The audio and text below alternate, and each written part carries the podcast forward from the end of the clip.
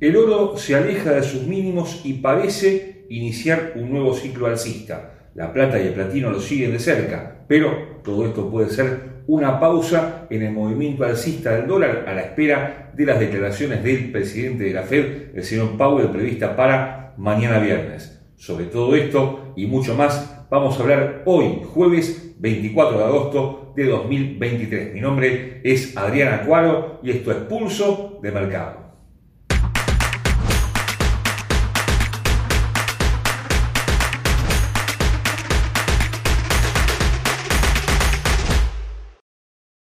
Antes de continuar con nuestro análisis, te recordamos que nuestros videos son de carácter meramente educativo y que ganancias pasadas no garantizan ganancias futuras. Nuestro canal Pulso de Mercado hoy está llegando a los primeros 10.000 suscriptos. Te invitamos a que convoques a tus amigos y juntos sigamos creciendo. Los mercados financieros están agitados en estos últimos días. Hay noticias que provienen de China que no son alentadoras acerca de la actividad económica de la segunda potencia global y que hablan de una deflación, un recorte de tasa de interés de parte del Banco Popular de China para buscar reactivar esa actividad económica y sobre todo la caída de varias firmas del sector inmobiliario de ese país, algunas de ellas instaladas en Estados Unidos. Todo esto está generando un clima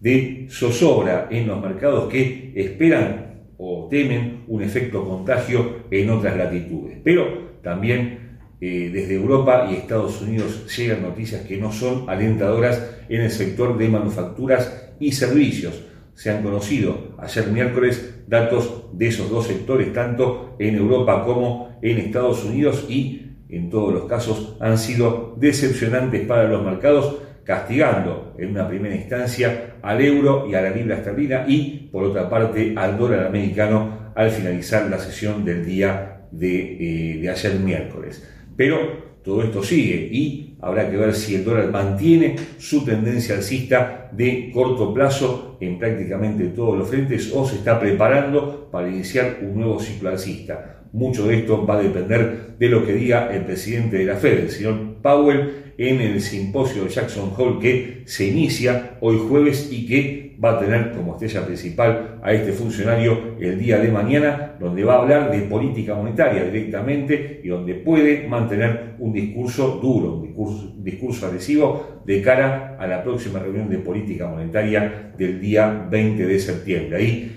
buscaremos pistas para saber si la Fed seguirá aumentando la tasa de interés o se toma una pausa como muchos participantes del mercado esperan. Lo cierto es que las materias primas, al amparo de esta suerte de pausa que se espera, están alejando sus precios de sus mínimos de varios meses que habían tocado la semana pasada. El oro se aleja de la zona de 1.900 dólares, la plata supera los 24 dólares, el platino los 920 dólares y el petróleo entrando en materia, bueno, ha caído en las últimas sesiones, dado que esta desaceleración de la economía de China es una alarma para la primera materia prima del mundo que, por supuesto, influye en la economía global. El petróleo se ha detenido en la zona de los 77 dólares, hablamos siempre de los futuros de West Texas, donde técnicamente encontró soporte, como lo veremos luego, en un retroceso de Fibonacci, pero habrá que ver si logra mantenerse por encima de ese nivel y escalar posiciones en los próximos días.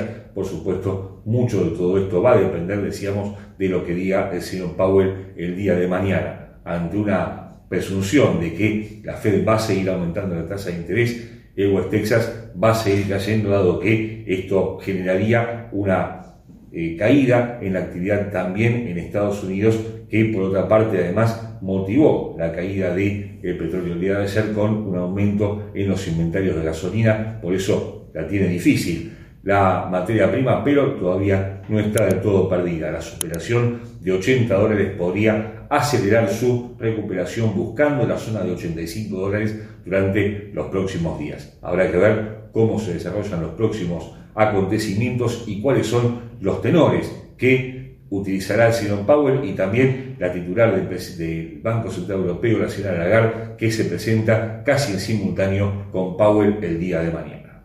Te invitamos a que conozcas nuestra plataforma Advanced Trader, una plataforma moderna que integra todas las funcionalidades de TradingView. Puedes descargar la plataforma debajo de este video en el link que aparece al pie del mismo y ahí podrás comprobar cómo tu operatoria puede ser una operatoria mucho más exitosa con Advanced Trader. Técnicamente, los futuros de West Texas, hablamos por supuesto del petróleo cotizan a 79 dólares con 19 centavos, mantiene el gráfico diario la tendencia alcista que había sido vulnerada la semana anterior, pero detuvo su caída en el 38.2% del alza 66.59, 85.25 que tocó dos semanas A partir de ahí inicia una recuperación que hoy mismo está teniendo lugar y la superación de 80,35 podría llevar al precio 82,10 y nuevamente a los máximos del mes en curso mencionados en la zona de 85,25 por encima de ambos niveles aparece lejos del nivel actual y poco probable que alcance en 87,50. La baja, los mínimos del día jueves, del día miércoles en 77,65, luego 75,90 y 73,60 con indicadores que mantienen señales ligeramente bajistas. Un 50% de demanda ha sido vulnerado en las últimas en las últimas horas, en tanto el momento se mantiene por debajo de su línea media, estocástico con señal bajista vigente todavía, pero pareciera que este soporte de 38.2 mencionado podría dar inicio a un movimiento alcista de la materia prima durante las próximas sesiones. La onza de oro está eliminando parte de sus pérdidas de las últimas semanas y se aleja de sus mínimos cercanos a 1.880 dólares que tocó en los primeros días de la semana en curso. Dijimos en varias oportunidades que técnicamente tiene un objetivo en 1.870 dólares, pero logró revertir sus pérdidas y ahora se mantiene por encima de los 1.915 dólares a la espera de las noticias de este jueves, pero sobre todo a la espera de la presentación de Jerome Powell para los próximos días. Es evidente que las noticias de Estados Unidos que hemos mencionado anteriormente, de manufacturas y servicios que quedaron al borde de la zona de contracción, han generado una caída por ahora muy modesta, de los rendimientos de los bonos del Tesoro y esto ha generado una recuperación por ahora tenue del yen japonés y también de la onza de oro que suelen marchar de la mano en estas circunstancias. Lo cierto es que los inversores están volcando activos denominados seguros y el oro está entre ellos, por lo cual por ahora se mantiene estable en la zona mencionada. Si supera los 1930 dólares, podría iniciar un nuevo ciclo alcista, pero no hay que olvidarse que todavía está en peligro y que puede volver a buscar el gap que dejó en 1870 dólares, como lo veremos técnicamente luego. Desde un costado técnico, la onza de oro cotiza 1920 dólares con 15 centavos en estos momentos, justamente parada en un 38.2% de la baja anterior que proviene de los máximos del mes de julio en 1980 dólares con los mínimos de este mes en la zona de 1882 dólares. La superación de dicho nivel podría llevar al precio del 50% de dicha caída, primer objetivo alcista en 1931 dólares, seguido de 1947, un 61.8% de dicha baja y por encima de ambos niveles a esta línea de tendencia que pasa por 1950 dólares trasladada y proyectada a las próximas velas diarias. Esta línea de tendencia bajista es la que viene guiando el movimiento de la onza en las últimas, en las últimas semanas, puntualmente desde los máximos históricos que alcanzó el día 4 de mayo y a la baja aparece en 1902 1882 y nuevamente el gap que hemos mencionado en varias oportunidades en 1870 dólares que no ha sido cubierto y que dejó entre los días 10 y 12 de marzo. Los indicadores apuntan al alza en todos los casos con una demanda en punto de equilibrio, pero apuntando al alza con momento que ya supera por lejos su línea media y estocástico que mantiene una marcada señal alcista. En conjunto parecen anticipar un movimiento adicional al alza de la onza que ahora debe superar el nivel actual para confirmar dicho movimiento.